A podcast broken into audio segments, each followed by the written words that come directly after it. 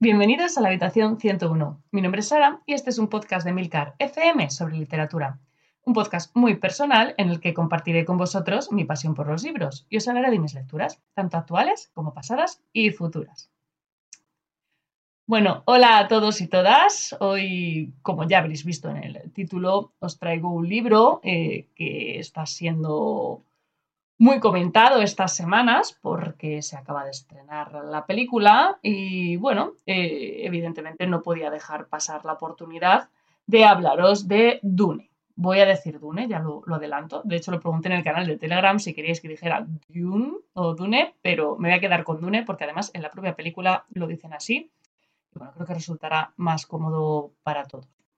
En fin, Dune es una novela que creo que no necesita presentación, pero eh, os voy a contar alguna cosilla pues para no salirme de, lo habitual, ¿no? de lo que suelo hacer. Bueno, Dune apareció publicada por primera vez en 1963 en la revista de ciencia ficción Astounding Stories. Eh, por aquella época Frank Herbert pues, no era muy conocido.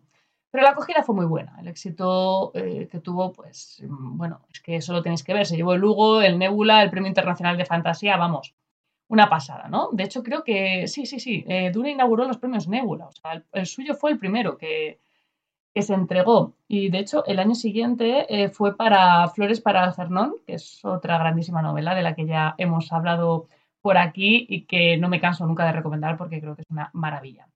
Bueno, el caso es que gracias a todo este reconocimiento, pues Herbert se, animó a escribir la segunda parte, El Mesías de Dune, porque eh, su idea inicial era escribir una tetralogía, ¿vale? Pero lo acabó dejando en una trilogía que se cierra con Hijos de Dune. Tras esa novela, pues Herbert eh, dio por cerrada la historia que él quería contar, aunque supongo que ya sabréis que la cosa no termina ahí, ¿vale? Pero de eso hablamos luego, luego os cuento qué pasó con esto. Bueno, la clave de Dune es que fue muy innovadora para su época. Herbert plantea un mundo entero, un planeta completamente nuevo, con su propio ecosistema y con todo lo que eso implica, ¿vale? Y no solo eso, eh, Dune se pone, no solo pone el foco en el problema ecológico de un planeta que ha agotado sus recursos naturales, algo que seguramente os suene más estos días, que parece toda una locura, sino que plantea un debate sobre temas como la religión o la política. Es decir, es una novela que va mucho más allá de la ciencia ficción, ¿no? Introduce temas eh, de gran importancia, temas reales, ¿no? Temas del día a día y que son fácilmente identificables eh, porque plantean cuestiones de nuestra propia realidad, pero lo sitúa todo en un universo pues completamente nuevo, ¿vale? creado además con gran detalle. Es una especie de distopía de la ciencia ficción, algo raro, ¿no? Bueno, eh, bueno, raro para la época, ahora estamos más acostumbrados porque hay más novelas que han seguido la senda que abrió Dune, pero en aquella época pues hay que entender que esto era muy innovador. Y eso pues básicamente Dune fue a la ciencia ficción lo que El Señor de los Anillos eh, fue a la fantasía, para que nos situemos. Bueno, se dice que Herbert eh, le vino la idea de Dune mientras investigaba sobre el cultivo de plantas en el desierto de Oregón. En aquella época él era periodista y bueno, preparaba un reportaje sobre las barreras vegetales que se utilizan para contener la extensión de las dunas. Y bueno, donde otros solo hubieran visto arena, eh, Herbert vio pues, un planeta y una historia repleta de posibilidades. La saga se ubica en el futuro, ¿vale? se nos habla de un hecho histórico llamado Jihad Butleriana, vaya nombre más curioso, ¿no? Que acontece como unos 10.000 años antes de los hechos que se narran en la primera novela y que explica bastante bien por qué en Dune las cosas funcionan como lo hacen. Básicamente, pues la tecnología y las máquinas inteligentes se rebelaron contra el hombre y fue necesario exterminarlas. Así que la tecnología que plantea Dune, porque, a hay tecnología, ¿vale? Eh, no tiene nada que ver con la que conocemos. Aquí lo que nos vamos a encontrar son mentats, que es una especie de ordenadores humanos, ¿vale? Todo eso, si, tenéis mucho, mucho interés en conocerlo, pues se cuenta con detalle en Leyendas de Dune, ¿vale? Bueno, la acción de Dune transcurre en Arrakis, que es un planeta desértico en el que el agua es pues, el bien más preciado, básicamente porque no, si estás en el desierto, lo que más quieres es agua, ¿no? La necesidad de agua es tal que los Fremen, que son los nativos de Arrakis, reutilizan hasta el agua de los cadáveres, ¿vale? Para que os hagáis una idea. O sea, es que ahí escupir es como un gesto de respeto máximo porque estás entregando una parte de tu agua, ¿no? Es una cosa muy loca. Bueno, para moverse por Arrakis, los, los Fremen utilizan los destiltrajes, ¿vale? Que es, em, son unos trajes especiales que se encargan de que el agua que se evapora del cuerpo se pueda recuperar. Y bueno, eh, eso es un poco el, Eso es un poco para que os situéis un poco en el planeta y veáis mm, lo que supone, ¿no? que por cierto los Fremen me parecen una creación excepcional de Herbert. Eh, lo que hace con ellos, la forma en que los construye, bueno, me parece magnífico. O sea, es una pasada esto, que hace. Bueno, en Dunen podemos encontrar criaturas surgidas de este clima tan extremo, ¿vale? Que son los gusanos de arena. Unos gusanos gigantescos, monstruosos, que viven en el desierto, pero que producen una, una especie llamada melange, que es muy codiciada en el universo por sus propiedades, entre las que destacan que permite el viaje espacial y el pliegue del tiempo. Algo que, como podéis imaginar, en una época en la que no hay tecnología, bueno, y en la que la haya también, claro, es un puntazo, ¿vale? esto es una pasada. Y bueno, eh, esta es la principal razón de que Arrakis eh, haya pasado de ser un planeta desierto en el que nadie quería estar a que sea un planeta muy, muy, muy valioso y muy codiciado, ¿vale? Porque quien controla la producción de melange controla la galaxia, lo controla todo, básicamente, ¿no? De hecho, en su día Herbert concibió la melange como una especie de petróleo, ¿vale? Aunque he leído por ahí que hay quien, quien dice que se asemeja al LSD, pero bueno, a mí eso me suena un poco raro. Yo la verdad es que lo veo más más claramente como, como petróleo, ¿no? haciendo el símbolo, al menos en mi cabeza encaja más. Bueno, en el Imperio Galáctico nos vamos a encontrar con varias casas, con mayor o, menor importancia. Entre las más importantes, las que van a salir en esta primera novela, pues vamos a tener la casa Atreides, la casa Harkonnen y la casa Corrino, a la que pertenece el emperador Saddam con su ejército, que son los Sardaukar. En el momento en el que se inicia la historia, el emperador le ha quitado la soberanía sobre Dune a los Harkonnen para dársela a los Atreides. Y pues bueno, ya os podéis imaginar la que, la que se monta aquí, ¿no?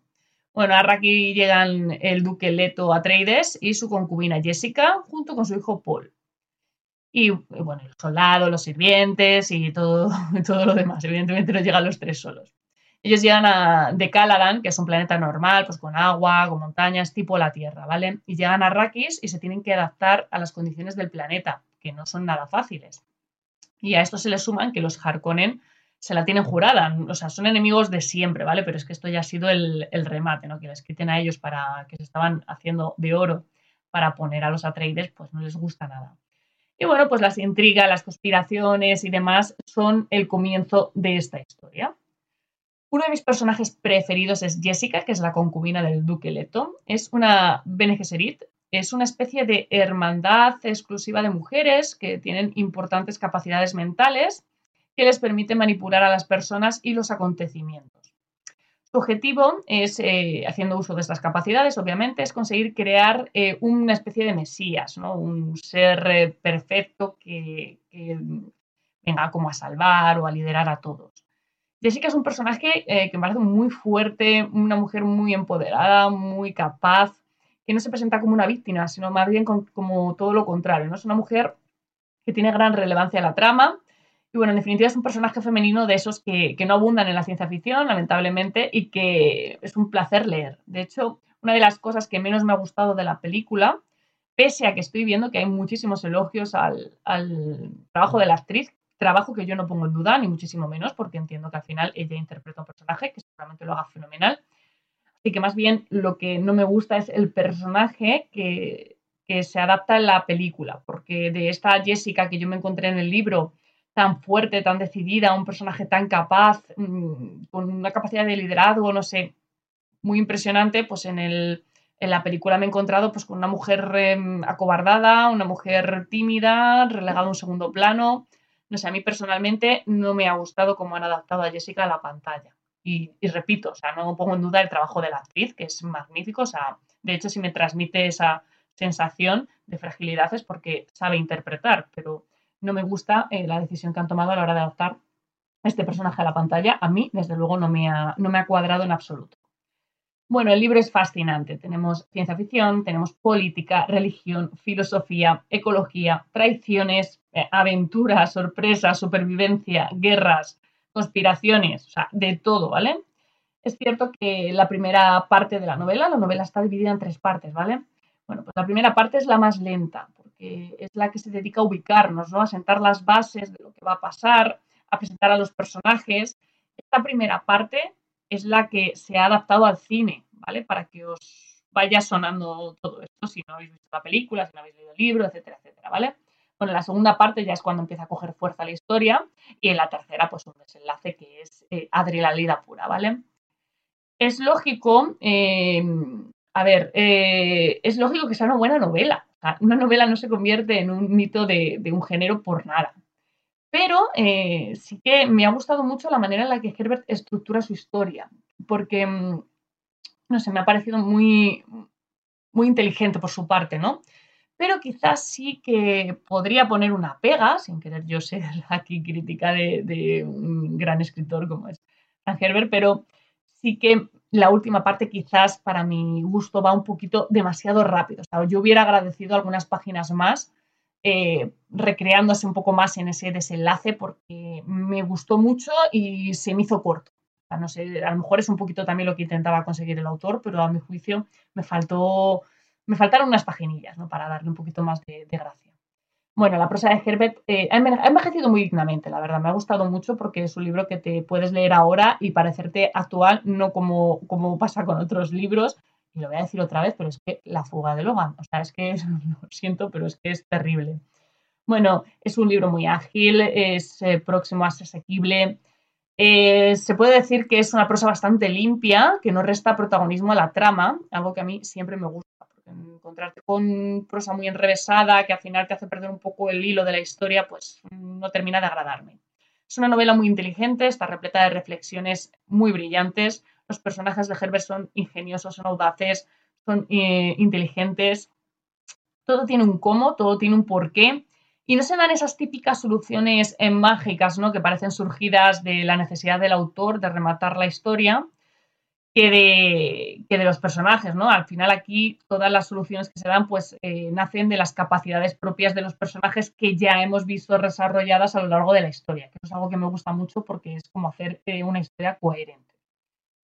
Y bueno, eso en general es una novela que para mi juicio ha envejecido muy bien, muy bien, eh, no solamente por cómo está escrita, sino por los temas que trata, ¿vale? El problema de la ciencia ficción es que los autores normalmente suelen proyectar eh, un futuro que es comparable con lo que realmente nos ha traído ese futuro. Sin embargo, como Herbert parte de, la desaparición de la tecnología tal y como la conocemos y ubica en su trama en un escenario eh, tan único ¿no? como es Dune, pues consigue crear algo completamente novedoso, algo original y sobre todo algo que es imposible de comparar con nada. Entonces eso hace que tu, imaginación estalle, ¿no? O sea, es, es como muy brutal y consigue sobre todo que te parezca todo muy, muy real, o sea, no real evidentemente, pero como muy factible, ¿no? Entonces no, te, no tienes ese choque mental de ver que se inventan una máquina dentro de, yo qué sé, 500 años que funciona a vapor, ¿no? Que te parecería como raro viendo la tecnología que hay hoy día. Pues aquí no te pasa eso. No sé si me he explicado bien. Bueno, eh, al final de la novela hay unos apéndices que explican aspectos pues, concretos del mundo de, de Dune, como la ecología, la religión, la tecnología, y desarrolla pues, conceptos e ideas que, a mí personalmente me han quedado bastante claros con la lectura de la, misma, pero si a alguno se le atraganta esa parte o prefiere eh, empezar la lectura con, esa base, bueno, pues sepáis que está ahí, se le puede echar un vistazo antes de iniciar la lectura o según vais leyendo. Y está bastante bien explicado y desarrollado os puede venir, eh, os puede ser de utilidad como chuletilla. Y bueno, eh, lo que os decía al principio, sobre la saga. Vaya por delante que R. Fogg, eh, de lo leído, eh, hizo una exposición muy extensa de todo esto que os voy a, comentar, que os recomiendo escuchar si tenéis interés, porque ha sido mi, guía para hacer este pequeño apunte. Pero eh, yo os voy a contar un, os voy a hacer un mini resumen, ¿vale? Existe la trilogía original, que está formada por Dune, el Mesías de Dune e Hijos de Dune, como ya os decía, que es básicamente la historia que quería contar inicialmente Herbert. Después, pues vino el éxito, el dinero, los fans, ¿no? Y llegó la segunda trilogía, que forman Dios Emperador de Dune, Herejes de Dune y Casa Capitular.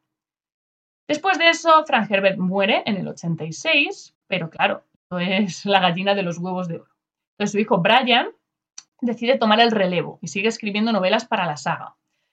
Algunos siguen, algunos títulos siguen la línea de la saga original, como es el caso de Cazadores de Dune, Gusanos de Arena de Dune, y otras pues son precuelas y otras maneras de estirar el chicle, ¿no? Como la Cruzada de las Máquinas que contaba antes. En total hay como unos 20 libros, aunque por lo que he estado leyendo la calidad literaria de los mismos cae en picado cuando toma las riendas Brian Herbert y Kevin Anderson, que es su, su ayudante. Me hace mucha gracia que ponen en todo Dune, ¿no? Como si te fueses a perder si no se, no se titulasen todos igual. Bueno, yo mm, personalmente me he quedado muy satisfecha con la lectura de Dune y viendo las reseñas de lo que sigue, en principio no tengo muchas ganas de seguir con la historia. Me he quedado como conforme, muy, muy buen sabor de boca y muchas veces eh, seguir leyendo eh, puede hacer que eso cambie, ¿no? Y ahora mismo no me atrae demasiado la idea. No, no lo descarto en un futuro, pero de momento no sé. Me he quedado con una sensación muy maravillosa después de leer esta novela y no quiero enturbiarla, pero bueno, eso puede cambiar, ¿sabes? Puede que dentro de unos meses diga, uy, me apetece leer Dune y me ponga con, con la siguiente entrega, pero a día de hoy creo que no, no es una opción. Y bueno, eh, lo que tenemos que comentar también, obviamente, porque es lo que se está hablando en todas partes ahora, es la película. La película que se estrenó el viernes, el viernes pasado, que yo fui a ver el, domingo. Y bueno, eh, no es la primera adaptación de Dune a la pantalla. Eh, hay una película del 84 de David Lynch, eh, una miniserie del año 2000 que se titula igual Dune. Y este, este de 2021, es el proyecto más ambicioso que se ha hecho sobre esta saga. Bueno, creo que también hay videojuegos, ¿vale? Y bueno, es que la verdad es que cualquier cosa que se pueda hacer sobre este universo eh, da mucho juego, ¿no? Porque es todo lo que cuenta Herbert es muy visual, tiene mucho potencial para ser adaptado a otros formatos. O sea que eso es que lo ves con leyendo los primeros capítulos, así que no me extraña que lo hayan adaptado a todos estos formatos. Bueno, el problema, eso sí, que el problema que tiene esta historia a la hora de, ser adaptada es que es muy compleja, ¿vale? La película de Villeneuve es, eh, tiene un poco también ese problema. Eh, a mí me parece muy difícil adaptar de manera fiel la trama política de Dune a la pantalla. Mucho más en versión película porque no tienes horas de, de rodaje suficientes para hacer esto, ¿vale? Quizás sería más factible en una serie, pero mm, es una historia que tampoco tiene tantos puntos de tensión como para dejar eh, cada capítulo con un momento ahí de álgido, ¿no? Antes de iniciar el siguiente, que es lo que suele funcionar en una, en una serie. Entonces, esto daría lugar a muchos, muchos capítulos muy flojitos y no sé, creo que es conseguir un equilibrio es bastante complicado. La película, la película a nivel visual es una pasada, está muy bien hecha, eh, creo que recrea muy bien el universo de Dune, que es algo que me ha gustado mucho porque todo es como me lo imaginaba hablando quizás a los Harkonnen, que en mi cabeza eran muy diferentes y bueno, no me han terminado de. me han un poquito de repelús. Pero en líneas generales creo que mm, eh, es muy buena adaptación, al menos en ese aspecto, ¿vale? También es evidente que los medios actuales pues, son los de 1984 y los efectos que hay pues son una barbaridad, ¿vale? Y seguramente si se rueda la película dentro de 20 años otra vez, pues ya serán una alucine. Pero bueno, a día de hoy me parece una muy buena adaptación en ese sentido. El guion es bastante fiel al libro, pero bajo mi punto de vista se ha sacrificado demasiado la trama política, que para mí es lo más interesante de la novela. Eh, la trama se simplifica mucho para la gran pantalla. Yo entiendo qué, motiva esa decisión, eh, comprendo porque es lo que se suele hacer cuando se adapta una novela al, cine. A ver, se simplifica la trama porque no tienes horas de rodaje y porque también yo creo que muchos directores piensan que el espectador es más vago, ¿no? Entre comillas mucho esto, que el lector. Y bueno, eh, a mí personalmente me ha dejado un poco fría y un poquito decepcionada. Creo que la mutilación que han hecho de la trama hace que la historia como que pierda mucha, mucho fuelle, ¿no? Mm, yo sé que lo que buscan es que el, espectador pues se sumerja en la historia de una manera más directa, sobre todo el espectador que no viene de la lectura de los libros, yo creo que el resultado se ha quedado tan a medio camino de ambos mundos que al final no va a conseguir satisfacer ni a unos ni a otros, porque el lector, o al menos yo como lectora, ¿vale? Me he encontrado con una trama demasiado simple que he podido completar, afortunadamente, con, lo que yo había leído, ¿vale? Pero que aún así pues me ha dejado un poco como, ay, me falta esto, me falta lo otro, ¿no? Y el espectador se va a topar con una historia que es demasiado compleja, por mucho que la haya mutilado, y, que se queda como a medio contar, porque claro, encima te lo cortan en, la primera parte y, entiendo que cualquier persona que venga de no haber leído los libros pues no va a entender nada y porque claro, es que toda la explicación de la subtrama política la han mutilado, entonces pues eh, van a ver una película como rarísima, que no van a entender nada, todo como muy extraño, con muchos susurros y van a salir flipando en el cine. No sé, que igual me equivoco, que igual hay gente que ha ido a verla sin leer los libros y ha salido entusiasmada. Yo personalmente creo que si yo fuese a día de hoy a ver la, película sin haber leído la novela, saldría diciendo que es esto. Pero bueno, hay gente para todo, hay gente que, que posiblemente mucho más inteligente que yo que lo vea y lo entienda a la primera. Pero bueno, eh, tampoco os puedo contar mucho más porque no quiero haceros spoilers, ¿vale? Eh, es posible que esto se solvente en la segunda parte la verdad es que como no sé ni si vamos a llegar a ver la segunda parte, porque al final su grabación va a estar supeditada al éxito de la primera, pues a saber, ¿no? Y luego encima entre que se rueda, se produce, etcétera, etcétera, pues es que pueden pasar años, ¿no? La verdad es que no sé muy bien por qué lo han hecho así, porque mm, yo entiendo que será por la pandemia, porque esto al final es la excusa para todo, pero yo recuerdo que Peter Jackson en su día rodó las tres películas del Señor de los Anillos de golpe bueno, ya como tampoco me va a servir de nada quejarme, pues lo hecho esto está y seguramente cuando estrene la segunda parte, pues vaya a verla, ¿vale? Eso sí, lo que sí que se tiene que agradecer que el corte de las películas, pues sí que se corresponden con el corte de las partes de la novela, que es verdad que era algo que me esperaba, pero iba con un poquito de miedo diciendo, madre mía, como no me lo corten, ¿dónde me lo tienen que cortar?